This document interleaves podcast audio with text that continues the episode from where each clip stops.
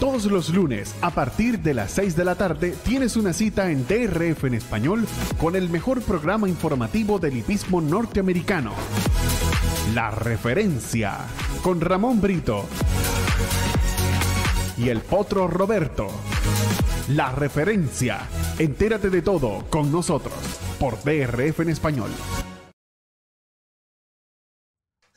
Aficionados hípicos, bienvenidos a la tertulia favorita de ustedes, de los hípicos de habla hispana y no es otra que la referencia aquí en DRF en español. Les saluda Roberto El Poto Rodríguez, acompañado de Ramón Brito, el 30G, Randy Albornoz en los controles en un programa que llega a ustedes presentado por DRF Bets, DRF Formulator, Saratoga, Naira, Del Mar y Woodbine es decir, todos estos hipódromos y por supuesto la casa matriz, como lo es DRF, apoyando la Casa de los Hípicos de Habla Hispana, un programa como todos los lunes, como es la tertulia acostumbrada de los hípicos de habla hispana, llena de mucha información. Tenemos temas controversiales, tenemos invitados especiales, tenemos de todo y para todo. Tenemos cifras Bayer, tenemos apuestas a futuro, tenemos carreras en grama grado 1, carreras en arena, en fin. Pero usted, como siempre, es el principal invitado. Usted tiene el asiento VIP y nosotros simplemente trataremos de ofrecerle la mejor información. Así que bienvenidos a la referencia, bienvenido Brito, bienvenido Randy. Un abrazo Roberto, un abrazo para Randy, un abrazo a todos los amigos que ya están en sintonía de nuestro programa de hoy, aquellos que se van incorporando poco a poco y por supuesto quienes nos ven en diferido, porque todos nuestros programas quedan grabados, quedan disponibles aquí en el canal de YouTube de DRF en español, la Casa de los Hípicos de Habla Hispana, nuestra casa, su casa. Y de nuestra parte, por supuesto, bienvenidos a esta tertulia de hoy, 8 de agosto de 2022. La referencia, como les decía en mi cuenta personal de Twitter esta tarde, con mucha tela para cortar, muchos temas de interés, por supuesto el plato fuerte, porque es la carrera que generó más polémica, el Whitney del sábado pasado. Eh, eso será nuestro final, nuestro cierre con broche de oro de esta conversación de hoy. Así es que esperamos que disfruten, que compartan con nosotros, que compartan este programa también en sus redes sociales. Tómense una buena taza de café, pónganse cómodos y ya lo saben, entérate de todo porque aquí comienza la referencia. Gracias, Ramón. Y comienza resaltando, por supuesto, la victoria de la Argentina, Blue Stripe, en el Clement Hirsch, eh, que una yegua que definitivamente apunta, claro, a lo que será la Breeders' Cup Staff. De hecho, ganó su cupo para esta competencia. Felicito también a Ramón, que jugó como su top pick. ¿Cómo viste esta carrera, Ramón? ¿Y cómo ves esta yegua en proyección a lo que eh, viene la D-Staff considerando las yeguas del que hacen campaña en la costa este del país, como Malata, Clarier, la misma Potranca Nest, entre otras, miras en miras a esta competencia? Bueno, si hay una cosa segura que lo va a hacer mejor que el año pasado. Eh, ella debutó el año pasado en Norteamérica en la Breeders' Cup de Staff y, no se encontró en la pista, no se sintió a gusto y fracasó rotundamente. Pero esta, esta Blue Strike que vimos el sábado beneficiada por un tren de carrera movido, pero que no fue tan peleado el tren de carrera entre She the Devil y la yegua Private Mission, porque Private Mission abandonó en la curva lejana.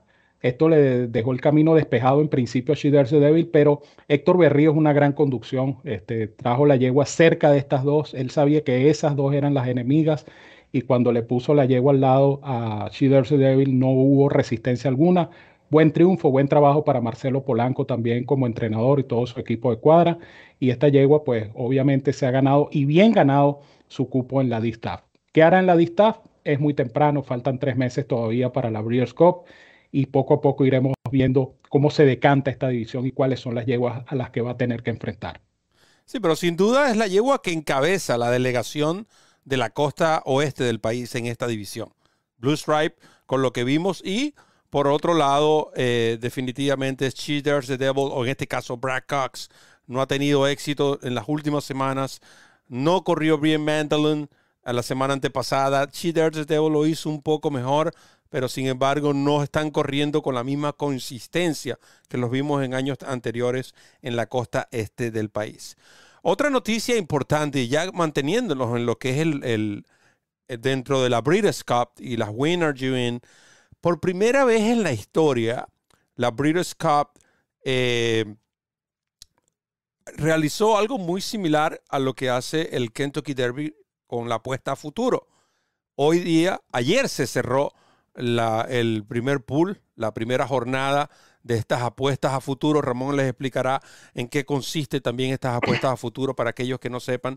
Lo cierto es que me llama la atención el amplio favoritismo que hay con Flyline, ya que cerró 6.98 por cada 2 dólares, es decir, 2 a 1 prácticamente Flyline.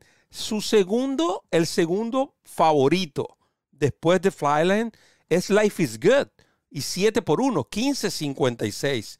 Epicenter, que ayer en mediodía estaba 30 por 1, Epicenter cerró 8 a 1. Es decir, Epicenter retornaría a aquellos que apostamos, perdón, apostaron a Epicenter en la primera ronda, retornaría 17,42 por cada 2 dólares. Sorpresivo esto, el, el, bajón que dio Epicenter.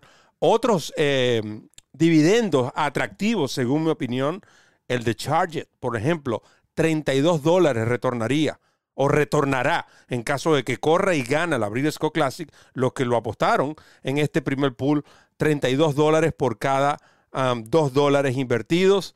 Eh, la yegua NES, 82 dólares cerró en este primer pool de nuevo. A mí me fascinan estos pools, es cierto. Es un riesgo porque es una apuesta a futuro. Tú no sabes ni siquiera si el caballo va a correr. Tú no sabes si el caballo va a llegar a ese día. Eh, porque pueden surgir muchas cosas. De aquí al abrir Cup faltan todavía 90 días prácticamente. Sin embargo, este tipo de dividendos para aquellos que quieren tomar estos riesgos, a mí me parece una jugada extraordinaria. Eso sí, como le decía Ramón, y lo dije durante el Kentucky Derby, yo no voy a apostar un caballo que esté menos de 20 por 1. Definitivamente. Espero, prefiero esperar el día de la carrera. Es cierto, voy a quizás a cobrar menos, pero por lo menos voy a tener la certeza de que el caballo está allí. Si voy a arriesgar, arriesgo en un dividendo bastante alto. Pero me agradan estas eh, apuestas a futuro. Excelente idea de la Breeders'. Por supuesto, usted va a leer más de, de esto, sobre esto en DRF en español, pero sin embargo que Ramón también nos dé su opinión y que nos explique un poco cómo funcionan este tipo de apuestas. La apuesta a futuro es una apuesta con dividendo preestablecido fijo. Es decir, la proporción en que usted hace su apuesta, esa es la proporción en la que usted la va a cobrar.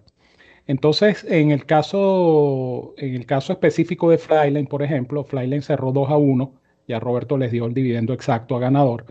Eh, ahí hubo variaciones interesantes, ¿no? Y una de ellas es Epicenter. Epicenter tenía en el Morning Line 20 a 1 y terminó 7 a 1. Quiere decir que fue bastante jugado Epicenter. Eh, es un buen indicio y es un buen dividendo para Epicenter porque si Epicenter llega a correr la Brioscope Classic, que por supuesto es muy probable que lo haga, eh, yo no creo que Epicenter pague 7 a 1. Eso es un caso interesante. Caso interesante también en cuanto a la variación de dividendos es el de Olympia, debido a su fracaso en el Whitney. Olympia estaba 9 a 2 en el Morning Line y terminó 17 a 1. Quiere decir que hay una tremenda desconfianza en el caballo luego de haber visto su eh, desempeño en el Whitney. Entonces es, interesante por eso, ¿no? Porque usted toma el riesgo, pero es un riesgo que generalmente ofrece un buen dividendo. Y yo estoy totalmente de acuerdo contigo, Roberto, en cuanto a que no tiene sentido, por ejemplo, hacer una apuesta como la de Flyline a 2 a 1 sin ni siquiera saber si el caballo corre, porque todavía no sabemos qué va a pasar en el Pacific Classic. Puede que lo gane, puede que corra, puede que gane el, la Briesco Classic, pero todavía no está claro el hecho de que Flyline vaya a correr esta prueba. Entonces, un 2 a 1 de Flyline me parece un riesgo innecesario, vamos a decirlo de, alguna manera. Y hay otros ejemplares, como el que ya mencioné, como Epicenter, como la opción, por ejemplo, de, Sandon, que es un caballo que corre en atropellada, que es un caballo que, obviamente está siendo preparado para como meta final el la Briescope Classic. Sandon a 25 a 1 es una opción que vale la pena, pues invertir poco para ganar mucho. Y así hay opciones este, de todo tipo. La que mencionaba Roberto de la potranca Nest eh, a 41, pues también pudiera ser una alternativa interesante, porque eh, imagínense ustedes que Nest llega a correr efectivamente la clase y no va a pagar 41 nunca jamás en la vida. Entonces son apuestas que implican un riesgo, pero que producen un buen dividendo. Eso sí, usted tiene que estar dispuesto a asumir el riesgo. Es decir, si el ejemplar no corre, no hay devolución del dinero. Si el ejemplar no corre, usted perdió su apuesta futuro y ya. Pero es una opción interesante y aplaudo esta iniciativa de Breeders' Cup porque le pone un poquito más de sabor y un poquito más de atractivo a la carrera principal, la Breeders' Cup Classic. Ahora, está la otra cara de la moneda, Ramón. Vamos a tomar el ejemplo de Flylet, que es el gran favorito. Supongamos que Flyland en, la, en el Pacific Classic, que es una milla y un cuarto, gana por 10 largos. Es una suposición. Jamás ustedes van a recibir este caballo 2 por 1 en la apuesta futuro, en la próxima. Ese caballo va a cerrar quizás even money. Entonces, para los que lo apostaron hoy día, consideran eso una ganancia porque creen que Flyland va a ser el caballo ganador de la Briesco Classic y que seguramente ese, día va a retornar un even money. Cosa que es poco común ver even money o uno a uno en las Breeders' Cup. Es poco, muy poco se da eso. No estamos diciendo que no se da, pero es muy poco. Tiene que ser un caballo estilo American Pharaoh, por ejemplo, eh, con ese favoritismo amplio. No dejan de ser atractivas estas jugadas. Definitivamente yo estoy a favor de las mismas.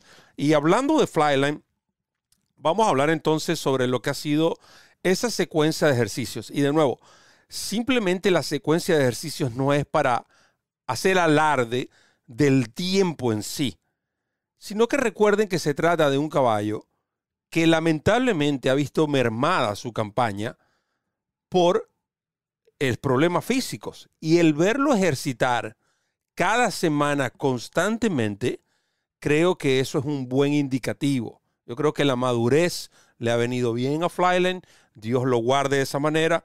Podemos decir que trabajó después de la victoria en la Mile. Los ejercicios son los siguientes. El día 9 de julio, 47 exactos, la media milla bullet work. El día 16 de julio, 47.3, noten el patrón, 9 días, 7 días después. El día 23, 7 días después, 59.2 para 5 furlongs. El día 30, 7 días después, 59.2 para 5 furlongs. Y la semana pasada, 7 días después, trabajó 59 exactos bullet work este caballo realmente, esa secuencia de ejercicios, olvidémonos de los tiempos. Supongamos que estos tiempos fueron 60, 61, eh, independientemente, porque fueron a voluntad, porque lo mandaron al, jinete de ejercicios Juan Leiva a aguantar al ejemplar, etcétera, etcétera, etcétera. Lo que nos queremos enfocar es que el caballo se ha mantenido ejercitando, cosa que no ha podido hacer en el pasado. Brito, mientras vamos a tratar de, de contactar a un amigo. Eso es correcto. No, el, caballo se está preparando concienzudamente, eh, está haciendo el trabajo Sadler y, todo su equipo de cuadra, un trabajo concienzudo para eh, llevar este caballo lo mejor posible a un compromiso difícil como hacer el Pacific Classic. que son ¿Cómo estás? Juan. Juan, ¿cómo estás? Muy bien. Oye, estás en vivo, así que, así que ten cuidado con lo que dice que estás en vivo. ok. Nada más. Bueno, tenemos con nosotros hablando de Flyline a Juan Leiva, quien es el um, assistant trainer de John Sadler, pero quien es el, encargado de conducir a Flyland. Primero, Juan, agradecerte por esto, este tiempo. Sabemos que estás ocupado, pero siempre estás dispuesto con nosotros. Eh, bienvenido a DRF en español. Gracias, gracias por tenerme en el programa. ¿eh? Juan, una pregunta, y eso lo habíamos conversado, pero ahora quiero públicamente hacerlo tú tienes ya muchos años trabajando con Sadler. Te has sido, has estado encargado de grandes ejemplares. Recuerdo a Celery, por ejemplo, ganador de la Breeders' Cup y de múltiples carreras grado 1. ¿Qué tan especial es Flyline? No, no te escuché la última. ¿Qué, tan especial es el caballo Flyline? Oh, eh, sabes que yo no, nunca en mi vida me he subido en un caballo como él y no creo que me vuelva a subir en otra así. La manera que él se mueve con la facilidad que hace las cosas es algo increíble. Nosotros, nosotros comentábamos sobre los tiempos, ¿no? El, y, y, y, tratábamos de guiarle al público y decirle, mira, no nos enfoquemos en lo que dice el reloj.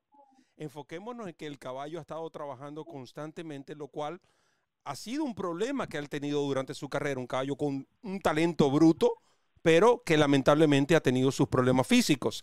Y que esto es una buena señal porque el caballo no ha fallado un ejercicio y el caballo se ve cada vez mejor. ¿Crees tú que el caballo, en cuanto a la, al haber madurado, también ha podido, eh, digamos, superar esas lesiones que, que le interrumpieron su campaña? Sí, él ha madurado bastante. Eh, ahora sí que físicamente y mentalmente.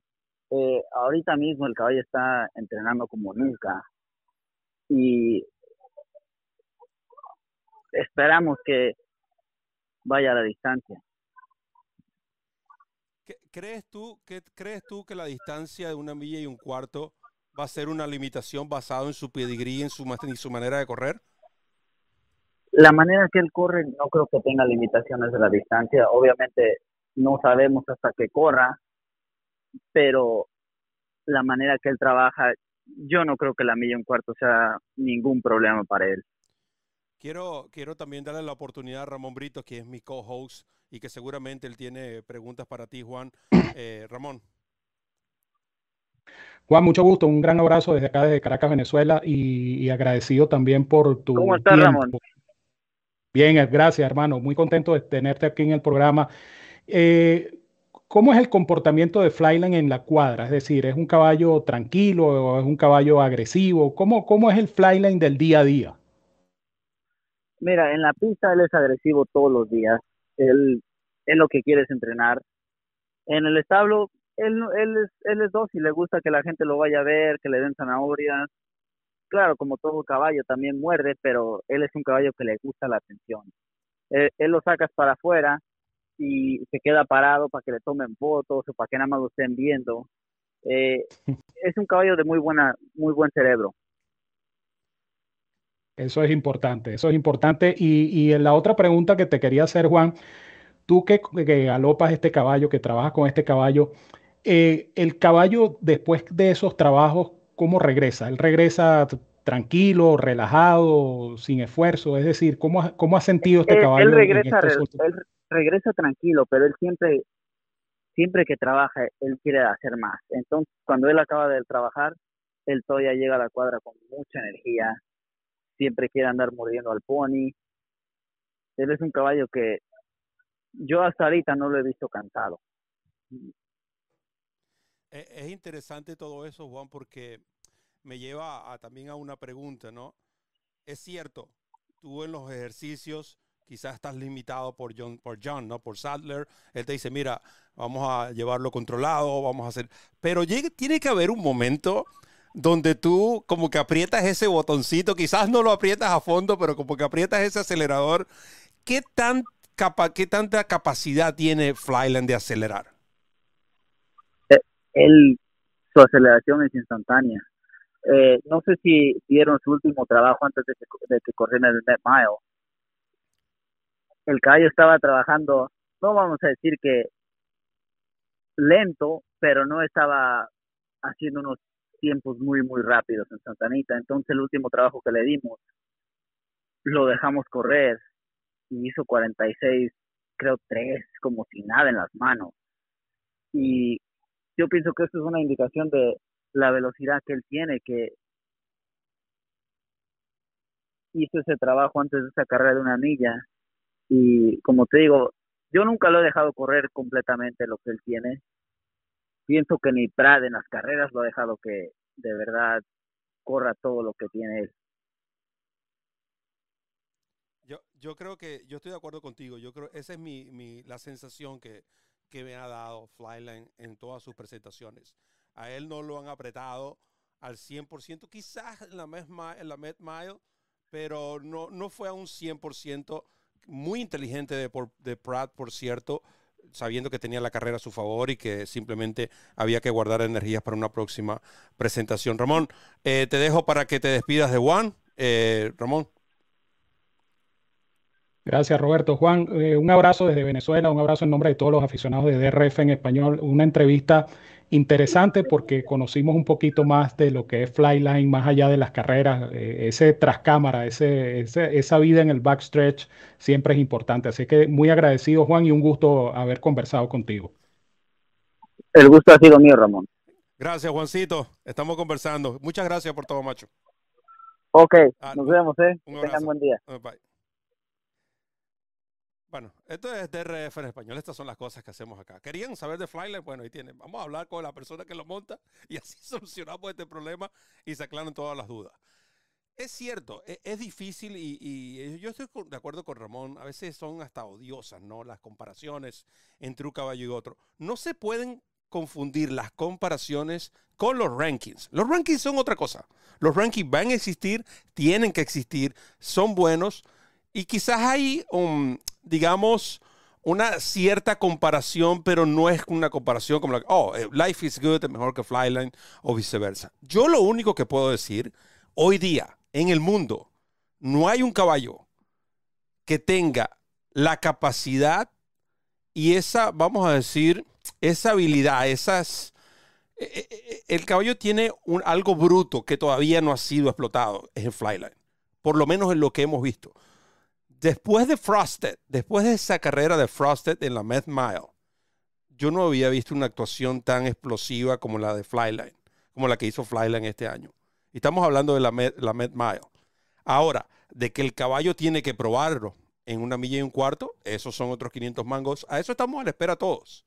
Allí vamos a saber si continuamos en el trade de Flyland o simplemente Flyland regresará a la milla, que es una de la carrera, entonces sería la Dare Mile. Veremos, yo creo que por pedigrí va a llegar, yo creo que por lo que ha mostrado va a llegar, pero muchas cosas podemos pensar. El caballo es el que tiene la última palabra, Brito. Sí, definitivamente. Eh, hacerse juicios eh, en este momento es, inapropiado, no es lo recomendable. Recuerden que Flyland tiene que pasar una alcabala, una suerte de alcabala que va a ser el Pacific Classic. Después del Pacific Classic, sí se puede especular un poco acerca de lo que puede ser la Breeders' Cup Classic.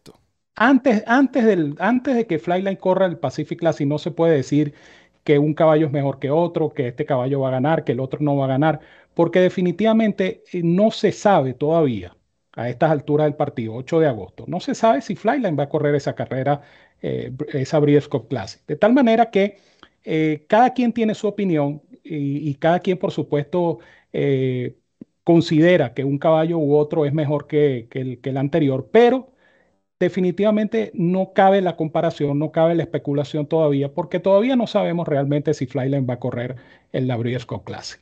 Y de hecho, la comparación entre los dos caballos se va a dar cuando, cuando se miden entre sí.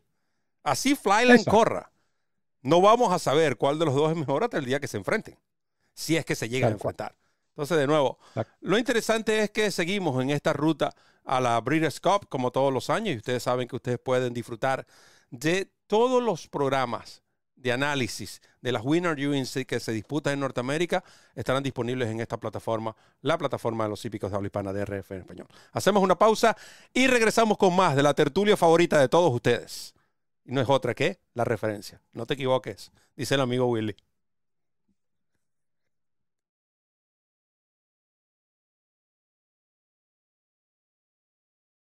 TRF en español presenta Traverse Stakes, la carrera millonaria. Disfruta de toda la información de esta competencia y prepárate para ganar en el derby de verano con nosotros por DRF en español.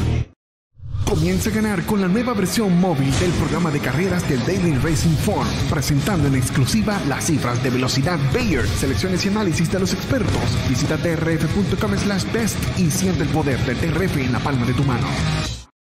DRF en español, la casa de los hípicos de habla hispana. El lugar donde encuentras noticias, pronósticos, programas en vivo y mucho más. Síguenos en nuestras redes sociales y disfruta con los campeones. DRF en español presenta Gana y estás dentro de la Breeders' Cup 2022.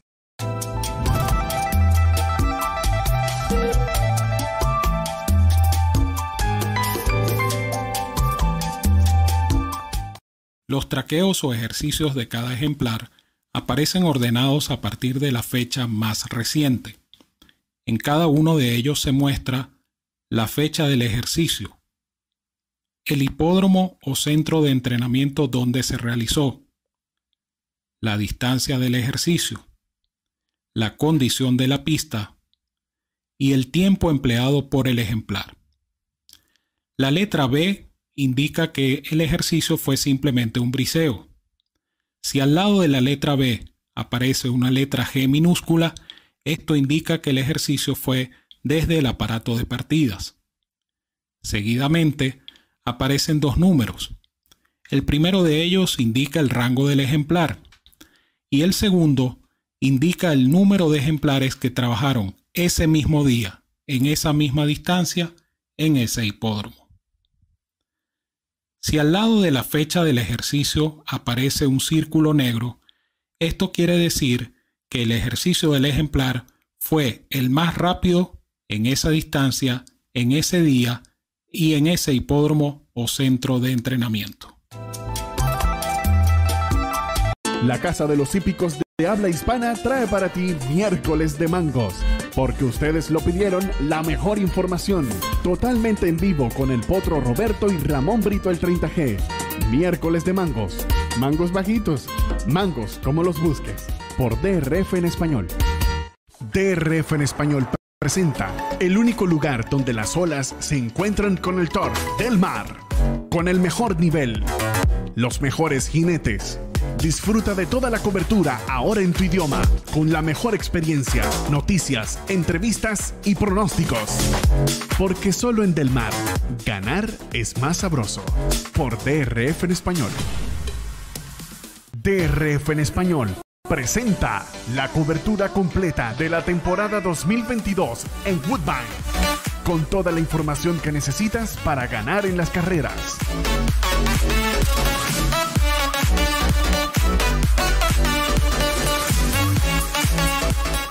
Análisis, pronósticos, entrevistas, noticias y mucho más. Woodbine, siempre en tu idioma, por DRF en español. Todos los lunes, a partir de las 6 de la tarde, tienes una cita en DRF en español con el mejor programa informativo del hipismo norteamericano. La referencia, con Ramón Brito y el potro Roberto. La referencia. Entérate de todo con nosotros por DRF en español.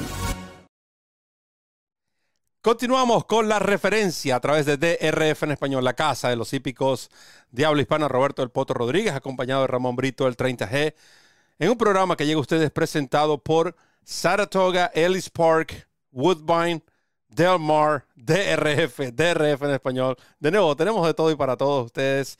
Precisamente DRF Pets presenta la cifra Bayer más alta, la cifra Bayer más alta de la semana pasada, un nuevo segmento que queremos agregar, por supuesto, a ustedes para que estén informados, aquellos pocos que no nos siguen en nuestra cuenta de Twitter, donde todos los fines de semana publicamos las mejores cifras Bayer.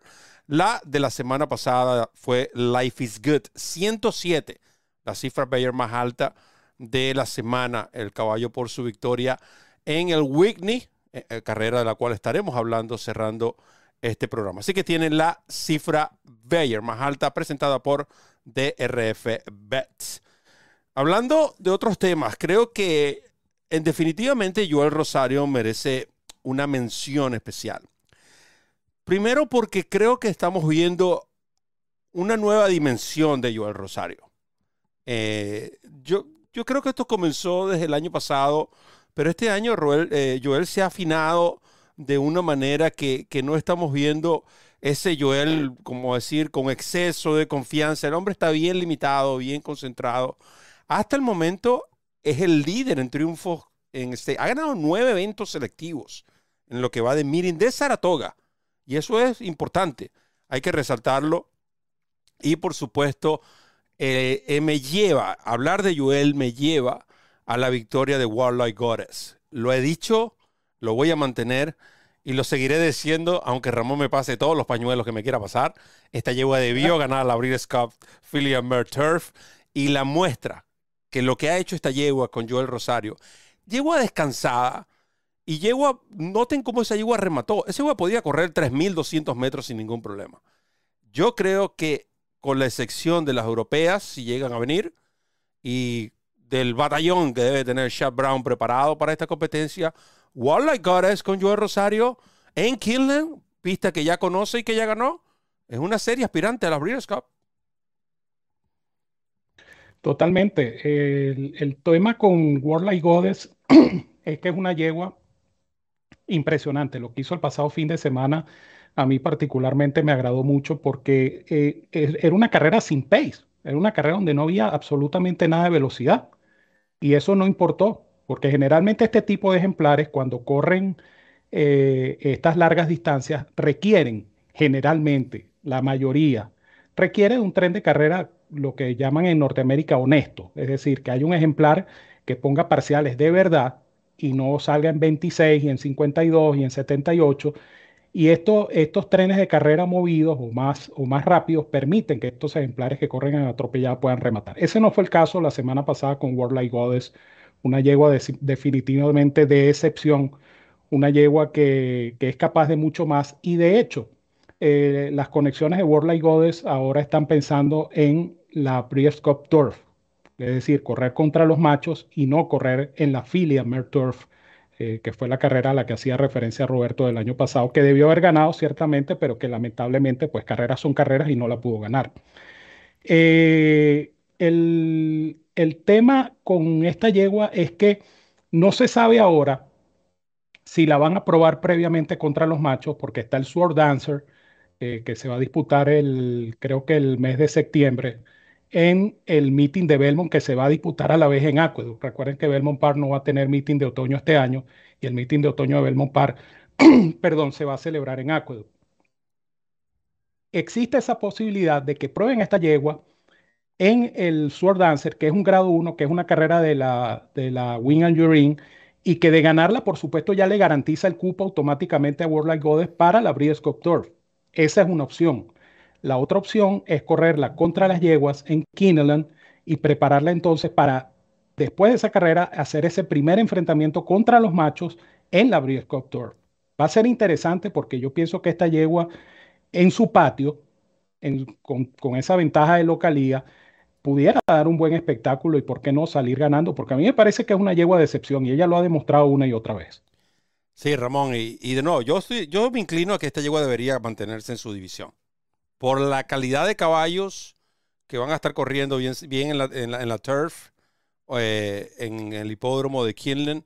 Es, o sea, es lo que yo, como propietario, no lo soy, estoy muy lejos de serlo, haría con esta yegua Wildlife. Es muy buena, pero no sé si está a la altura de los machos de nuevo. Hay que probarla, ¿por qué no?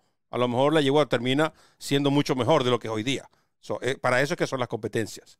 Antes de pasar a lo que fueron los uh, Derby, eh, las Saratoga Derby, Saratoga Oaks, uh, hay algo que nosotros siempre nos ha gustado aclarar. Y cuando usted inicia el programa, usted va a leer un, un disclaimer, ¿no? Donde dice que primero nosotros no nos hacemos responsables por los comentarios en el chat, pero que al mismo tiempo le pedimos respeto. Todos los que acá hemos estado eh, desde el día uno nos hemos respetado los unos a los otros, somos una familia, todos son bienvenidos, siempre y cuando mantengamos el respeto los unos por los otros.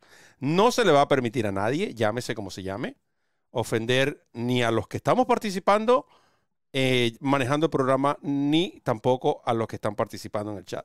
Creo que cada quien merece su respeto. El que tengamos opiniones diferentes no nos hace enemigos, Simplemente para eso es que es esta tertulia, para conversar, expresar, y a veces tenemos la razón y a veces no. Ahora, yo le puedo invitar a que usted busque una plataforma de pronósticos gratuitos que los expliquen de la manera como se explica acá y que tengan el acierto que los tengan acá. Cuando usted lo encuentre, entonces se sienta conmigo y conversamos. Ahora, volviendo a lo que es el Saratoga Derby y Saratoga Oaks, quiero empezar con la Oaks, definitivamente. With the Moonlight. Yo decía a principio de semana, estos caballos europeos van a tener un tren de carrera totalmente diferente al que ocurrió en Belmont, con el Belmont Derby, las Belmont Oaks, donde no hubo pace y siendo caballos que corren de menos a más, no tuvieron esa ayuda. Ahora, With the Moonlight no la necesitó. Esta a remató en 10 según trackers. Es cierto, creo que fue Keiner o Henry Howard que dijo que había rematado en 15 fracción. Según Trackers, que todavía es muy bueno, este a remató los últimos 300 metros en 16.53 y ganó bien. Este llegó with the Moonlight. Definitivamente William Buell y Charlie Appleby vinieron a hacer arraso y eso fue lo que hicieron el fin de semana. Dos ejemplares que nosotros les recomendamos ampliamente, tanto en la referencia como en la carrera del día. Ahí tienen dos top picks como lo fueron en las Derby Low. Y lo que fue por supuesto, la versión de los machos en el Saratoga Derby Invitational de un billón de dólares. Nation Pride, William Buick, definitivamente ahora sí dijo, no, esta vez sí tú no me vas a derrotar clásicas, güey. Ahora eh, me toca a mí y, y pudo lograr la victoria. Otra más para este dueto que definitivamente eh, es considerado uno de los mejores dúos a, nivel mundial. Cuidado si no el mejor. William Buick y Charlie Appleby.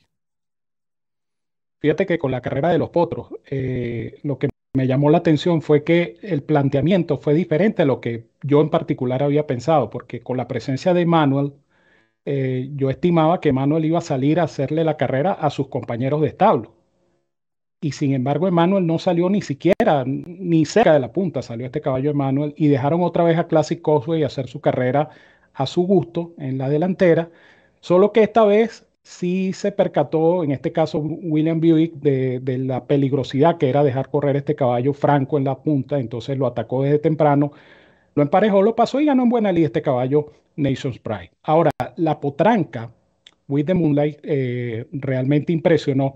Claro, eh, cuando se habla del remate en los últimos 300 metros, hay que considerar también que la carrera fue muy lenta al principio.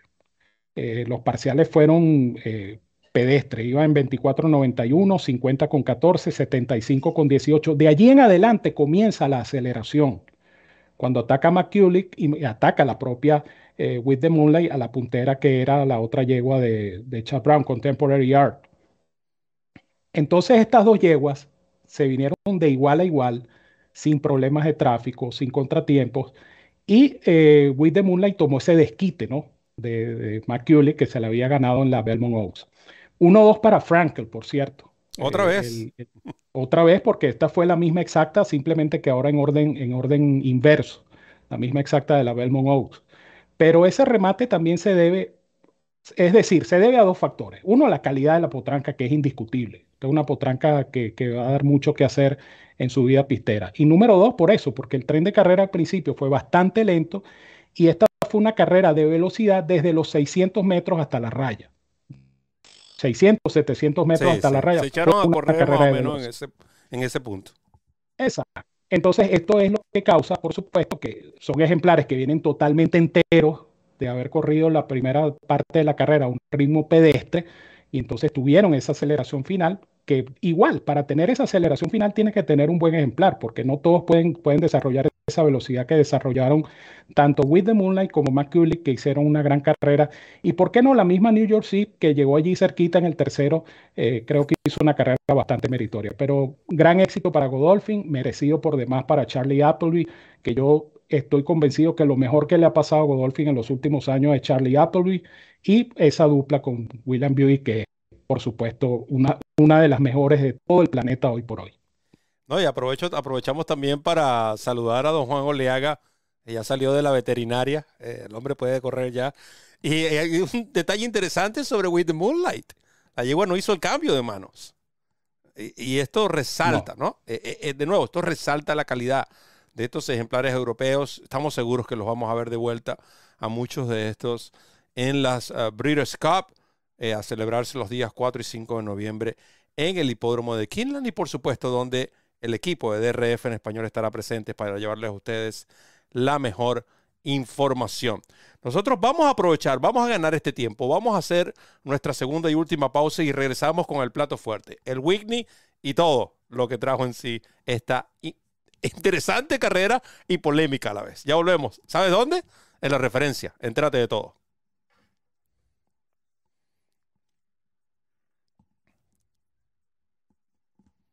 TRF en español presenta Travers Stakes, la carrera millonaria. Disfruta de toda la información de esta competencia y prepárate para ganar en el derby de verano con nosotros por DRF en español.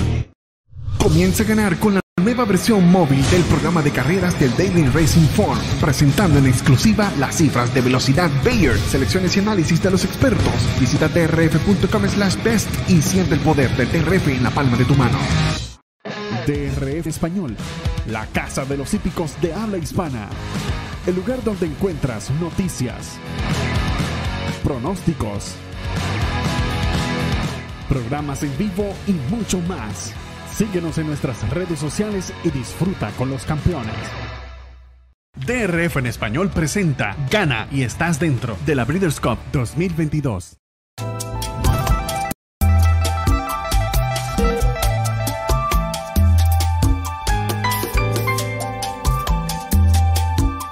A la izquierda del nombre del ejemplar aparece el número de Gualdrapa.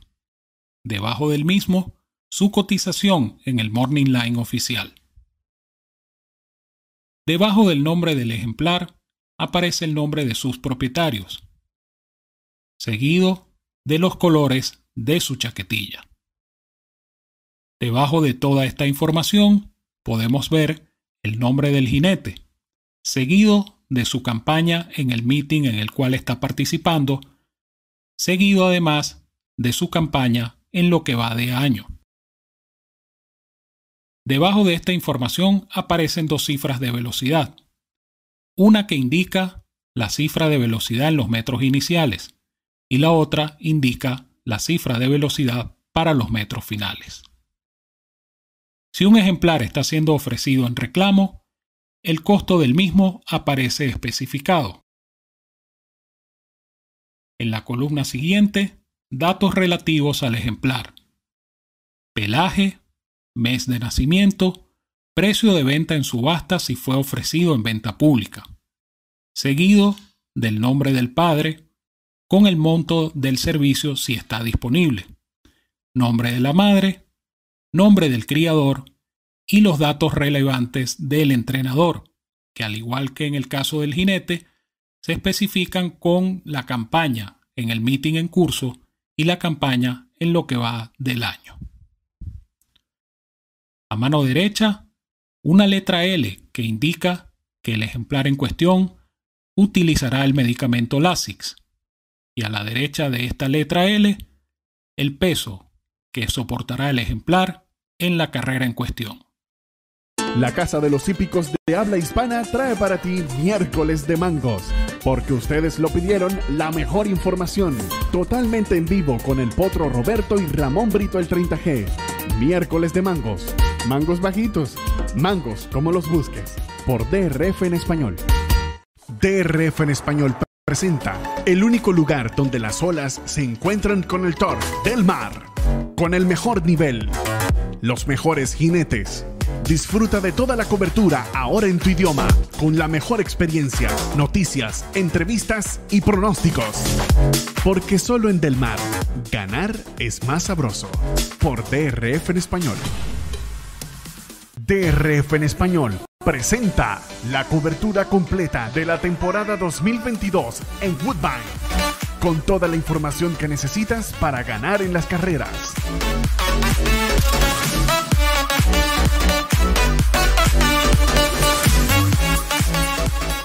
análisis, pronósticos, entrevistas, noticias y mucho más. Woodbine, siempre en tu idioma, por DRF en español.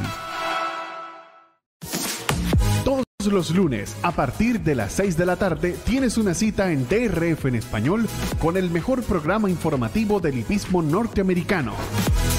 La referencia, con Ramón Brito y el potro Roberto. La referencia. Entérate de todo con nosotros por DRF en español. Continuamos con la referencia, la tertulia favorita, definitivamente es la tertulia favorita de ustedes y nosotros, otra cámara, el ocípico de habla hispana, Roberto El Potro Rodríguez, acompañado de Ramón Brito, el 30E, Randy Albornoz en los controles, gracias a Dios, si no estuviéramos presos todos. Llegamos a la última el último segmento definitivamente hay que dedicárselo a lo que fue el Whitney Stakes. Y yo quiero, me gustaría dividir esta carrera o estos comentarios en tres partes. Y me voy a tomar el atrevimiento de iniciar yo con los, eh, mi opinión sobre la misma. Primero la carrera en sí. Yo creo que eso es lo donde tenemos que enfocarnos, lo que fue la competencia. Luego lo segundo, que ha, sido la polémica, la acción del el jinete Irato Ortiz en los metros finales, eh, cargando hacia la parte interna, molestando a Happy Saber con Johnny Velázquez. Ese es otro punto que nos gustaría tocar. Cuando digo la carrera en sí, hablaremos de todos los ejemplares, por supuesto, del ganador, del ejemplar Happy Saber, de Hard Charlie, del mismo Olympiad. Y un tercer punto, algo que yo estuve viendo la, estuve leyendo la conversación el pasado sábado, donde incluso en el mismo círculo de ganadores de Saratoga se preguntaban dónde estaba el caballo. ¿Qué pasaba con el caballo? Que el caballo no regresaba. Los fotógrafos, eh, comunicadores, personal, todo el mundo esperando por el caballo. El caballo le estaban haciendo a Irat Ortiz, le estaban entrevistando la cadena, una cadena de televisión nacional. Ayer yo leí un comentario que hizo Ramón en Twitter y relacionado con eso. Y yo dije, oh, vaya, no, no, no fueron solamente estas personas las que se dieron cuenta, creo que fue algo muy obvio. El doctor Julio Rodríguez incluso aportó su opinión desde el punto de vista veterinario. A mí me pareció, voy a comenzar ahora de atrás para adelante, de muy mal gusto. Creo que no beneficiaba al caballo para nada el, tener, tenerlo allí. Eh, no entendí el por qué. Esa entrevista creo que se pudo haber realizado de otra manera. Sin embargo, ahí cierro el paréntesis, es algo en lo cual no estoy de acuerdo, simplemente.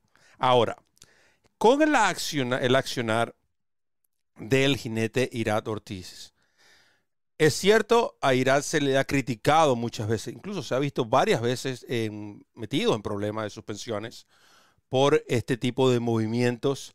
Eh, no sé si están a la altura de un Paco López, no soy quien, Hemos visto cosas peores de parte de Paco López. Lo que sí considero esta movida fue innecesaria.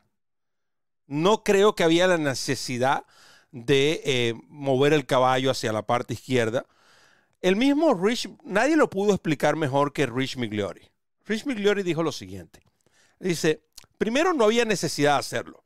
El caballo tenía la ventaja suficiente, es decir, no interfirió con el otro. Lo que se pudo haber ocasionado es una lesión el ejemplar por hacer ese cambio, ya que el ejemplar viene con su peso, viene con su avance concentrado hacia en un canal, en un carril, vamos a decirlo, y tú lo mueves bruscamente hacia la izquierda, eso puede generar una lesión. Él lo miraba desde ese punto de vista. Además, Migliori eh, afirmó que Irat Ortiz en ese momento lo que debió hacer es concentrarse en la meta, concentrar a llevar a su caballo derechito, que por cierto recordemos que es un caballo que tiende a cargarse hacia afuera, y ganaba su carrera igual. Y lo único que se iba a estar hablando es del performance de Life is Good.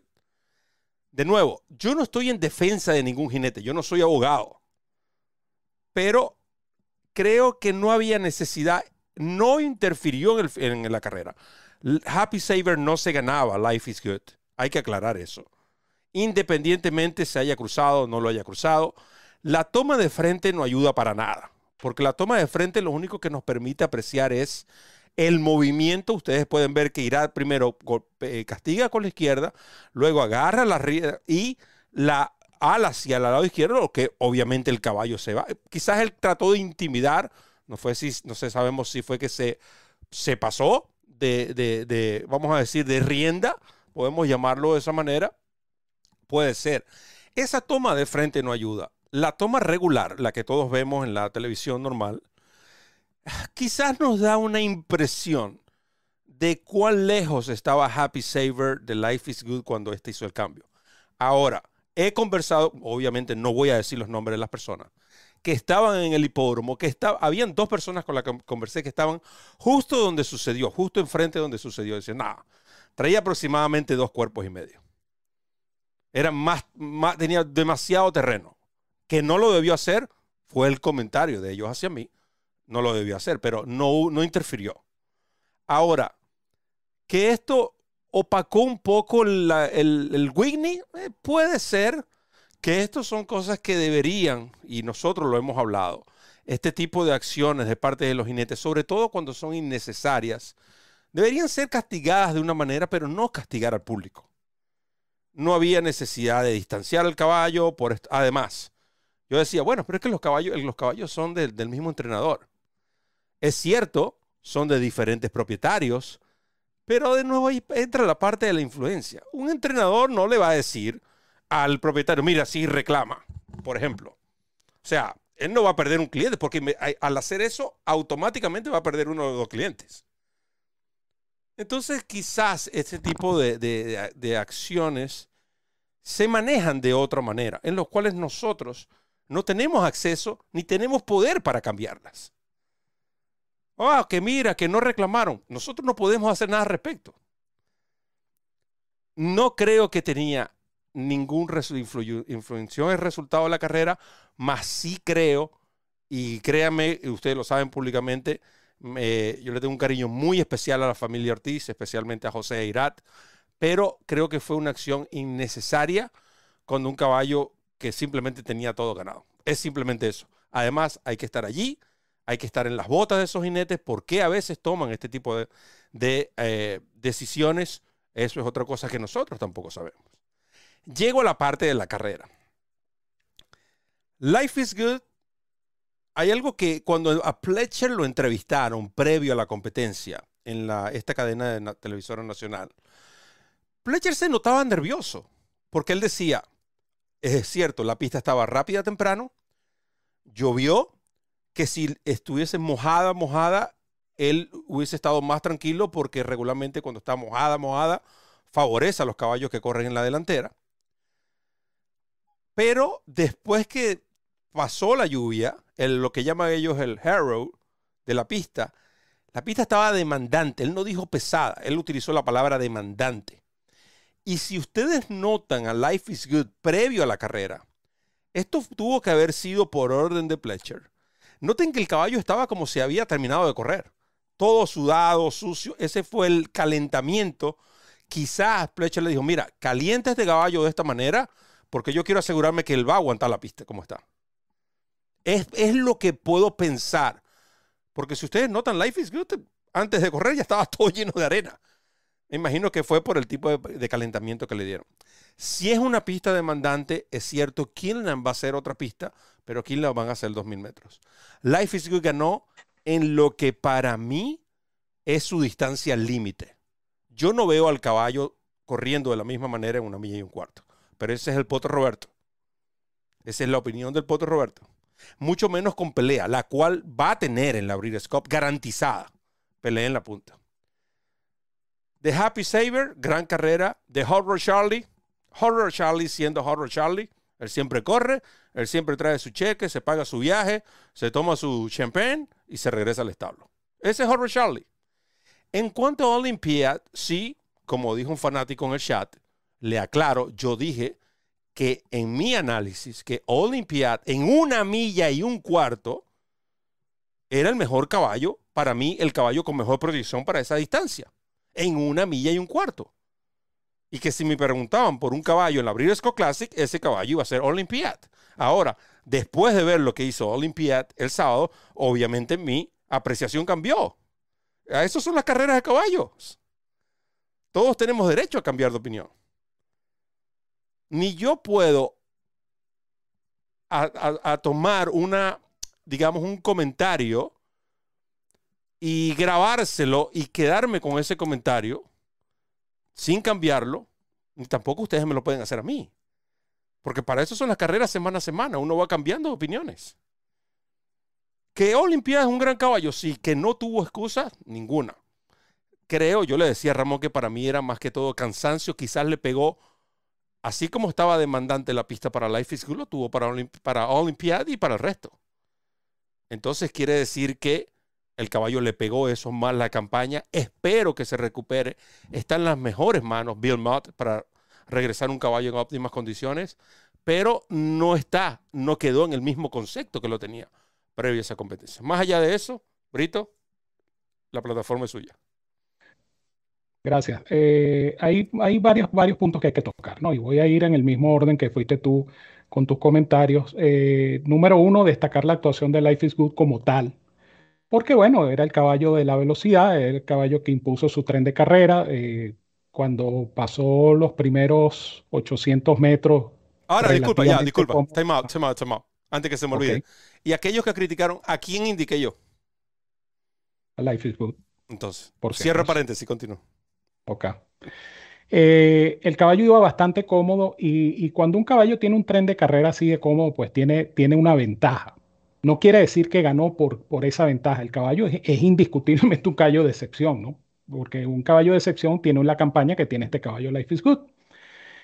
Eh, eh, hay varios aspectos que hay que, destacar, ¿no? Eh, en cuanto al incidente de la recta final, la toma de frente denota claramente lo que decía Roberto. Irá voltea. Yo creo que Irán no se percató en, el, en, un principio de la presencia de Happy Saber por dentro y a lo mejor lo vio y se asustó. Porque eso puede pasar también. Vienes tan concentrado en lo que vienes haciendo que no te das cuenta de que tienes un caballo que, te está, que se te está acercando por dentro y de repente volteas y ves el caballo y, entonces tomas una decisión de segundos. Acuérdense que arriba de un caballo esas decisiones son inmediatas, eso no es un libreto, no es un manual de instrucciones ni nada por el estilo. Y entonces a lo mejor esa reacción, eh, ese instinto lo llevó a hacer lo que hizo, es decir, jalar la brida, a lo mejor se le pasó un poquito la mano en jalar la brida y el caballo efectivamente buscó adentro y cruza con ventaja a Happy Saber. John Velázquez dijo después de la carrera que él no tenía ningún problema con lo que pasó. Él dijo, el caballo se cruza, pero tiene la ventaja. Yo no iba a reclamar, dijo John Velázquez. ¿Y por qué los eruditos de Twitter se hacen problemas si el mismo John Velázquez lo tuvo? Sí, sí.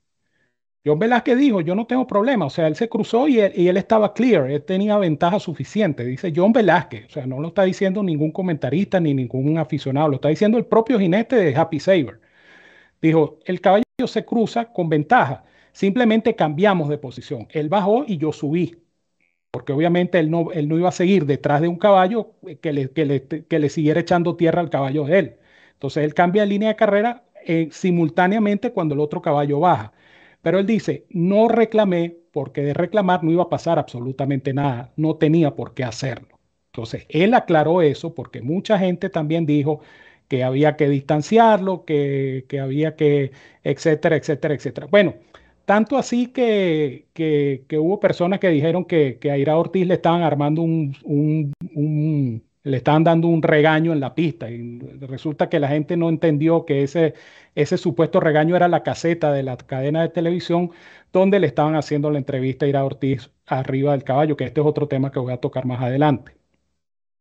De tal manera que la carrera es eh, meritoria por demás. Eh, simplemente eh, ahora hay que ver cómo se desempeña en el Woodward, que va a ser la carrera previa a su participación en la Breeders' Cup Classic. Ya está definido que el plan con Life is Good es correr la Breeders' Cup Classic y no otra carrera. Eso por una parte. Eso es importante tenerlo en cuenta porque está el caso de Flyland, que ya lo hemos conversado. Entonces, por eso es que yo digo que antes del Pacific Classic no se puede especular, ni se puede decir, ni se puede pronosticar, ni se puede predecir absolutamente nada. Después sí se puede ir más o menos armando la nómina de la clase. En cuanto al resto del lote, Happy Saber, bueno, le dio un ataque de segunditis. El caballo tiene creo que cinco segundos en fila. Caballo rendidor, pero hasta allí. Horror Charlie, estoy totalmente de acuerdo. O sea, el, caballo siempre es el caballo que va para todos los bailes, baila con todo el mundo, se echa palo, come, come torta, se lleva el centro de mesa y llega contento a su casa nuevamente porque trae un cheque en la mano. Buen caballo, indiscutiblemente. En algún momento va a dar alguna sorpresa a Horror Charlie porque es un buen caballo, indiscutiblemente. El caso de Olimpia, bueno, sí, Olimpia fracasó rotundamente para lo que se esperaba, por lo menos yo particularmente esperaba una mejor carrera de Olimpia, el caballo sencillamente abandonó, él salió a perseguir inútilmente a, eh, a Life is Good y simplemente no pudo, ajá. Para eso son las carreras de caballo, la única carrera que tú no corres y que tú no ganas ni pierdes es la que no participas. Entonces la carrera de Olimpia pues sí nos hace pensar que este caballo merece un descanso. Es posible que este caballo eh, incluso que, tenga, si acaso, una carrera antes de Breeders' Cup y, en base a esa carrera tomar la decisión final de, correr en la Breeders' Cup Classic. Pero la carrera fue por debajo de lo que esperábamos. Cosas que pasan en las carreras de caballo. Para eso son las carreras de caballo.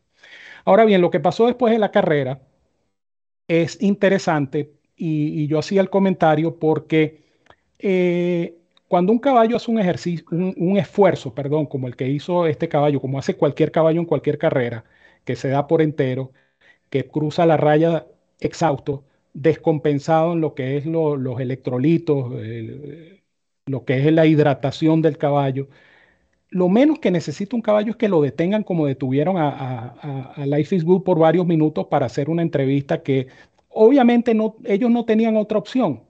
Sí tenían otra opción después de la carrera entrevistarlo, pero por querer dar la primicia, Porque estas son entrevistas que hace, en el caso de la Naira, hace Maggie Wolfen de la arriba un pony.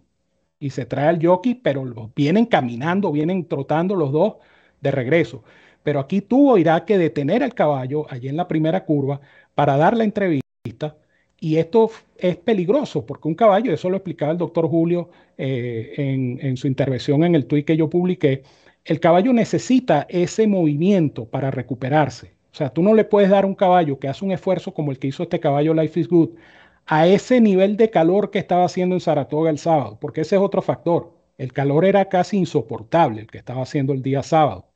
Entonces, a ese nivel de calor, a ese nivel de humedad, porque había llovido de paso. Entonces, imagínense ustedes el calor mezclado con la, con la humedad. O sea, si tú paras un caballo, el caballo se puede encalambrar, embarar, como se dice popularmente, y es peligroso para el animal. Entonces, esos minutos pudieron haber sido graves. No voy a decir que fatales, porque no, tampoco, tampoco llegar a esos extremos, pero pusieron en peligro, pusieron a riesgo la salud del caballo. Son cosas que deben tomar en cuenta estos señores y no hacer este tipo de entrevistas porque como conocedores de la materia que son, deberían entender también que el caballo de carreras, después de la prueba, después del esfuerzo, tiene que estar en movimiento.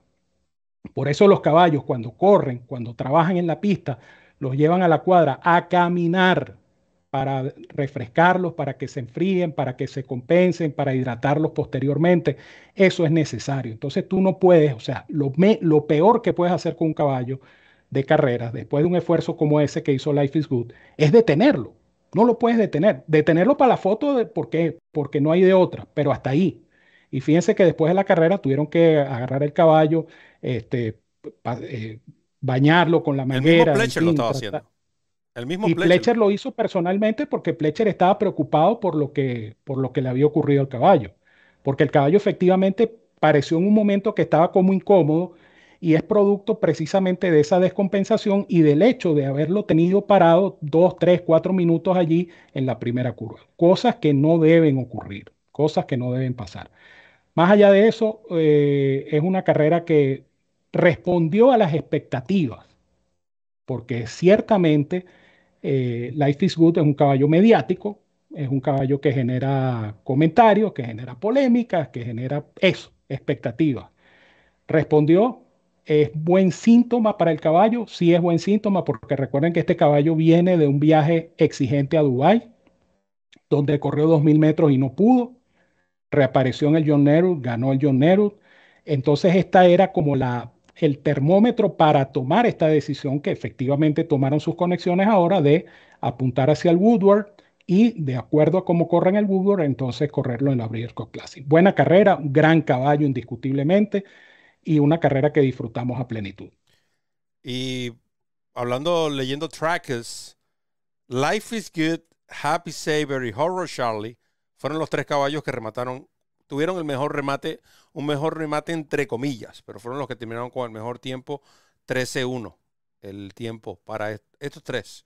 Es decir, 13-33, 13-37, 13-27, el mismo tiempo, 13-1, los tres caballos. a Olympiad en 14 y un tal Zoomer, 16-85, los últimos 400 metros. de acuerdo contigo, Ramón, en todo lo que se ha hablado y más allá y, a veces yo digo que, somos hasta atrevidos, ¿no? Eh, recuerden que cuando hay este comentario hacia los jinetes, es cierto, pudo haber lucido una, ah, una acción hasta irresponsable de parte de Irat Ortiz, lo cual no creo que haya sido así. Innecesaria sí, irresponsable no. Hay que trazar esa línea y quiero ser claro porque se puede malinterpretar. Ahora, estos jinetes a esta altura, en este tipo de competencias, la adrenalina, créame, Irat Ortiz o llámese como se llame, cualquier jinete lo pudo haber hecho. No por eso deja de ser un buen jinete. De hecho, Irat Ortiz hoy día es el líder en producción en dinero en los Estados Unidos, el líder en victorias, es el líder de Mire de Saratoga y por supuesto, como ustedes saben, considerado el mejor eh, jinete de Norteamérica según los mejores rankings. Entonces, a veces tenemos que tener un poquito de pensar dos veces, ¿no? Antes de hacer este tipo de comentarios. Sí, es obvio lo que ocurrió, una acción que esperemos no se repita y que seguramente no somos los únicos que hemos comentado al respecto. Pero más allá de eso, eso no puede opacar lo que fue el espectáculo. Y toda la jornada, no solamente Whitney, toda la jornada, todo el fin de semana de Saratoga, nos deleitamos con grandes competencias, grandes caballos, grandes finales, grandes jinetes, los mejores entrenadores en un, eh, lo que fueron un fin de semana de lujo con tantos eventos de corte selectivo que pudimos disfrutar en el spa del hipismo. Ramón, hemos llegado lamentablemente al final de nuestro programa. Creo que hemos cumplido una vez más con eh, nuestros fanáticos. Seguimos siendo la casa de ustedes, la casa de los hípicos de habla hispana, y esta sigue siendo la tertulia favorita, porque pueden haber muchas, pero tertulia como esta, una sola. Brito, con la despedida.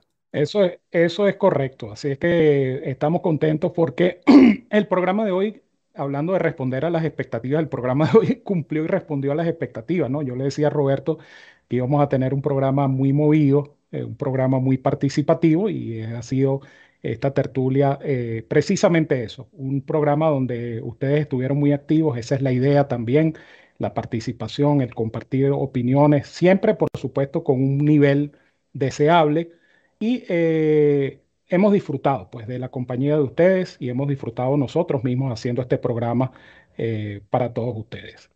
La próxima cita es el día miércoles. ¿Por qué? Porque ya ustedes saben lo que pasa el miércoles, ¿no? El miércoles empezamos en esto, a recoger los mangos. El miércoles de mangos con la información para eh, Saratoga y por supuesto esta semana hay Wing and Your Ring de la Breeders' Cup. Vamos a estar teniendo nuestro video de Wing and Your Ring. Vamos a tener nuestro programa al día, el día viernes. Así es que esto, la carrera del día y nuestros productos de descarga gratuita que ustedes conocen la referencia y la referencia express. Todo esto para todos ustedes y esto no les cuesta absolutamente nada. Cero, nada, ni un mango, ni un peso, ni una caña, como dice mi hermano Roberto. Cero, totalmente Gratiñán Pérez González, como dice el tío Wolf. Así es que nada, me despido y les digo como siempre que los quiero mucho y los quiero de gratis. Les envío un fuerte abrazo a todos donde quiera que se encuentren. Cuídense mucho, que tengan una feliz, productiva semana y recuerden que esta es su casa, DRF en español, la casa de los hípicos de habla hispana es nuestra casa y sobre todo es su casa.